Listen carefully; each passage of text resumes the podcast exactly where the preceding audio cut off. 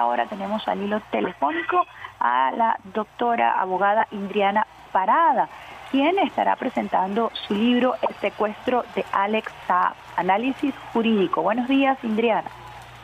Hola, Isbemar, muy buenos días. Un afectuoso saludo para ti, todo el equipo de RNB y bueno, todos los que nos oyen a esta hora. Cuéntanos un poco qué te motivó y en cuánto tiempo pudiste tú compilar toda esta información que además le permite no solamente al pueblo venezolano, sino todo aquel que pueda tener acceso a este texto, conocer la verdad acerca del secuestro de Alex Saab, nuestro diplomático. Isbemar, este es un estudio que lleva ya cerca de dos años, eh, muy cerca desde que ocurrieron, iniciaron todos estos hechos, eh, luego el 12 de junio del año 2020 al yo conocer esta, esta noticia y, darme cuenta, identificar de manera inmediata una arbitrariedad en una detención de una persona que estaba haciendo, estaba haciendo una representación de un país soberano en calidad de enviado especial, de manera inmediata comencé lo que fue la investigación, la sistematización, el recuento de todos los hechos y bueno, ya hoy, casi dos años después, puedo presentar las conclusiones eh, que a lo que me ha llevado todo este proceso de investigación, eh, con todas las evidencias que se han presentado y que incluso eh, sigue, porque debemos recordar que este caso sigue en proceso y aún ya casi cerrando el libro se presentaron evidencias muy importantes en donde demuestra y demás que el gobierno de los Estados Unidos tenía pleno conocimiento de la cualidad diplomática de Alex Saab que incluso se hicieron conversaciones para tratar de, determinar cuáles iban a ser los argumentos que iban a dar luego que lo detuvieran arbitrariamente. Porque ellos sabían que se estaba, estaba violando el derecho internacional. ¿Qué vamos a conseguir en el libro? Mira, vamos a conseguir, el, en primer lugar, la primera parte del libro habla del recuento de los hechos, para luego empezar eh, un análisis jurídico. Eh, usé una técnica de hermenéutica, que es el, análisis de los textos, la doctrina, la jurisprudencia para aplicarla a los hechos y nos da entonces como resultado una deconstrucción de toda la imputación que se hizo al Alex demostrando entonces que es un prisionero político, un secuestrado político, un, secuestra, un diplomático secuestrado. Y por último presento una teoría novedosa porque yo lo he calificado como un prisionero de guerra. Recordemos que Alex salió a enfrentar las medidas coercitivas unilaterales, más de 800 medidas, y precisamente por estar enfrentando estas medidas coercitivas en medio de una misión que buscaba adquirir alimentos, medicamentos, combustible para Venezuela, fue interceptado, fue secuestrado. Y esto es lo que no le perdonan y esto es lo que, lo que por, por lo que lo quieren castigar. De manera que nosotros estamos viviendo una guerra unilateral de parte de Estados Unidos, pero entonces estas víctimas de esta guerra están desprotegidas. Eh, y Bemar, porque debemos recordar que el convenio de Ginebra habla de conflictos armados y no habla, no contempla estas guerras, eh, nuevas formas de guerra, guerras no convencionales, que es, eh, ya, ah, ya es público a nivel mundial, que genera víctimas, que genera un ataque sistemático, generalizado a unos pueblos y entonces, bueno, tenemos a unas víctimas que están internacionalmente desprotegidas. ¿Qué propongo? Bueno, que sean revisados estos convenios internacionales y se contemple y se acepte un, poco dejando al lado la hipocresía, se acepta que estamos en unas nuevas formas de guerra que genera víctimas. Fíjate que es importante todo lo que eh, vas a aportar y estás aportando en este análisis jurídico eh, que permite además vencer una campaña terrible en mediática de opinión pública enmarcada precisamente en estas nuevas formas de guerra que ha tratado de criminalizar no solamente a Alex Saab, sino también a su familia, ¿no? Sí, eso es muy importante porque debemos recordar que todo este caso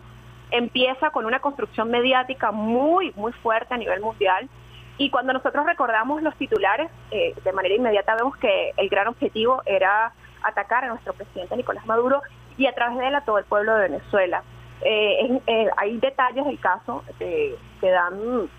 eh, alertan demasiado, deben alertar a la comunidad internacional, en donde estamos viendo que Estados Unidos pretende, está pretendiendo evaluar los procesos internos, de cómo Venezuela lleva a cabo sus, sus procesos internos y cómo el presidente, si el presidente tiene la facultad o no para hacer designaciones, cosa que es absolutamente ilegal, es una grave eh, injerencia y que evidentemente eh, todo esto está construido y está sentando sus bases en una gran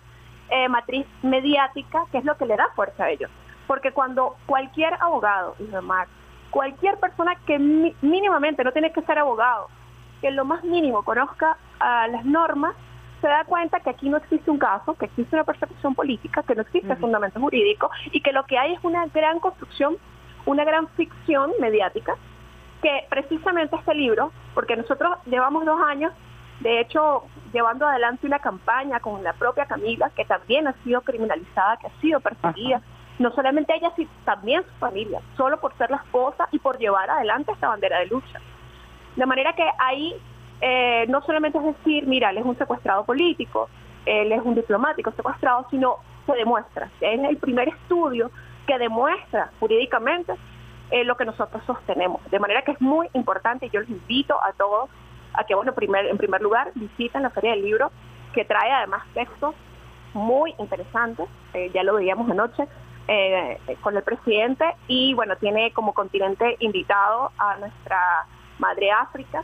que es muy importante porque parte de los hechos que se relatan en el libro eh, sucedieron en Cabo Verde y nosotros hemos recibido del pueblo caboverdiano un gran afecto y un gran rechazo a lo que lamentablemente las autoridades de turno eh, cometieron en contra de, nuestro diplomático y de Venezuela. Parte del relato que ustedes han descrito como movimiento que alza su voz para, por supuesto, alertar al mundo acerca del nefasto precedente eh, que siente el caso de Alex Saab, es precisamente la facultad que se abroga a Estados Unidos de poder perseguir y detener a cualquier diplomático, ¿no? Y es importante esto decirlo porque no se focaliza solamente en Venezuela. El caso Alex Saab tiene una trascendencia internacional porque viola todos los acuerdos internacionales. Correcto, mamá. ayer lo decíamos, eh,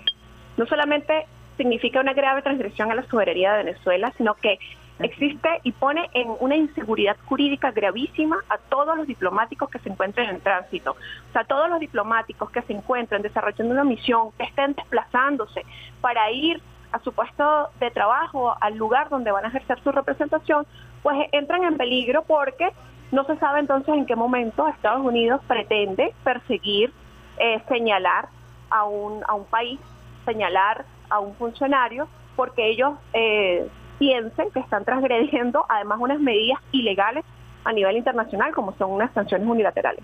De manera que unas medidas coercitivas y extorsivas además. De manera que sí es muy importante eh, a la, que se alerta a la comunidad internacional y por eso hemos visto unos pronunciamientos tan importantes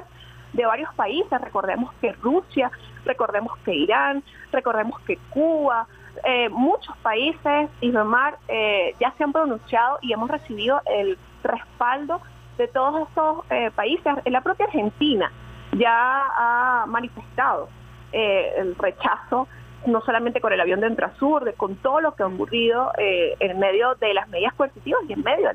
del secuestro del diplomático. Por eso es un llamado a la comunidad internacional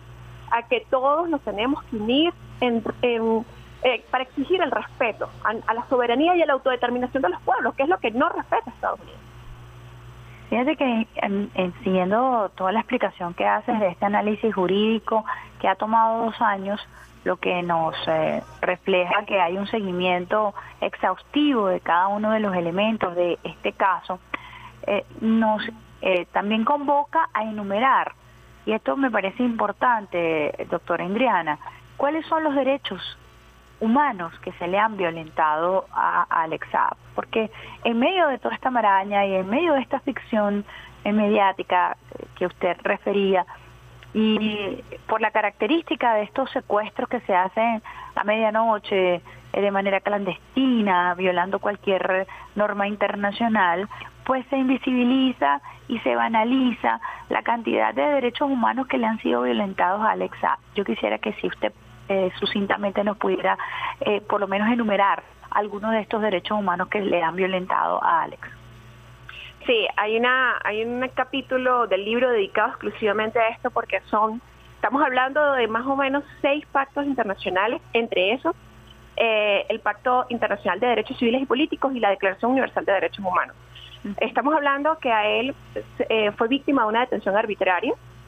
eh, fue torturado, fue encerrado y hasta el día de hoy, más de 800 días después, sigue siendo torturado. Sus derechos humanos, el derecho a la libertad, el derecho a eh, poder tener contacto con su familia, el derecho a tener, a recibir atención médica, el derecho a la comunicación. Y mira, hubo una decisión, y eso parece mentira que, haya ocurrido, hubo una de las decisiones que en donde se le dictó prisión preventiva de libertad en Cabo Verde, que la decisión decía que él estaba prohibido de comunicarse por ningún medio, con ninguna persona, que no fuera el abogado que, local que, le permitieron tener acceso y bajo las, bajo las reglas de la policía. Es decir, ¿en qué decisión legal, que eso evidentemente fue corregido, fue revisado y fue cambiado, pero se mantuvo, o sea, fue revisado aparentemente, pero nunca le permitieron tener esta, esta comunicación y por eso es que la única forma de comunicación que encontró fue unas, unas cartas que luego fueron recopiladas también en un libro hace un año, pero eh, a nivel de derechos humanos lo han llevado, lo han deshumanizado, porque mm, aún a 800 días después él todavía no ha podido tener contacto ni con sus hijas, dos pequeñas niñas, ni con su esposa, no ha podido, no ha podido verlas, porque en Cabo Verde no le permitieron la entrada a Camila Fabri y en Estados Unidos pues tampoco, porque además Camila Fabri está siendo perseguida eh, personalmente también. Entonces, eh, la Declaración Universal de los Derechos Humanos lamentablemente aquí está siendo violada de manera directa. Y eh, con ella también se violan los derechos humanos de su propia familia, de sus dos pequeñas hijas. No existe una norma que prohíba a ningún preso, a ningún privado de libertad ver a su familia. Y a Alex Saab se lo han prohibido durante más de 800 días. ¿Cuál es el estatus del caso actualmente? Porque eh, al hacerle seguimiento, a través sobre todo de ustedes, los abogados que han venido acompañando a su familia, que han venido elevando la voz, el movimiento eh, eh, social que, que, ha acompañado a Camila, la esposa de Alex App y a su familia. Eh, ¿En qué estatus está el caso? Porque vemos que hay como una especie de limbo jurídico que no termina de resolverse porque simple y llanamente estamos hablando de un perseguido político, como bien lo, defini, lo, defines allí, lo defines en tu libro. Sí, en estos momentos eh, se está desarrollando el proceso de inmunidad en el Distrito Sur de la Florida, en la Corte del Distrito Sur de la Florida. Em, estamos esperando realmente que la Fiscalía de Estados Unidos cumpla con una obligación que está impuesta a través de una norma que se llama Reglas Brady, en donde ellos tienen que presentar todos los documentos que se encuentran en las agencias eh, de seguridad y en las agencias como el Departamento de Estado de Estados Unidos que demuestran que el gobierno de los Estados Unidos tenía conocimiento de la cualidad y el estatus diplomático eh, de Alex Saab y la misión que estaba ejerciendo en el momento que es interceptado. Esto es importantísimo porque no, no fue detenido una persona normal en cualquier parte del mundo, no, fue interceptado una misión diplomática en medio de la misión que iba rumbo a Irán. Y existen las evidencias, las credenciales y además la carta de aceptación de Irán, que esto es muy importante porque son los dos únicos requisitos que exige la Convención de Viena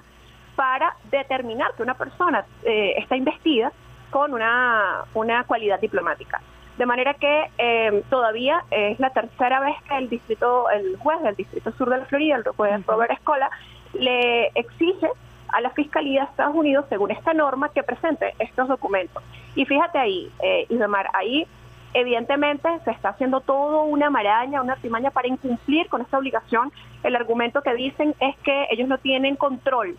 sobre agencias de seguridad de Estados Unidos, lo dice la Fiscalía,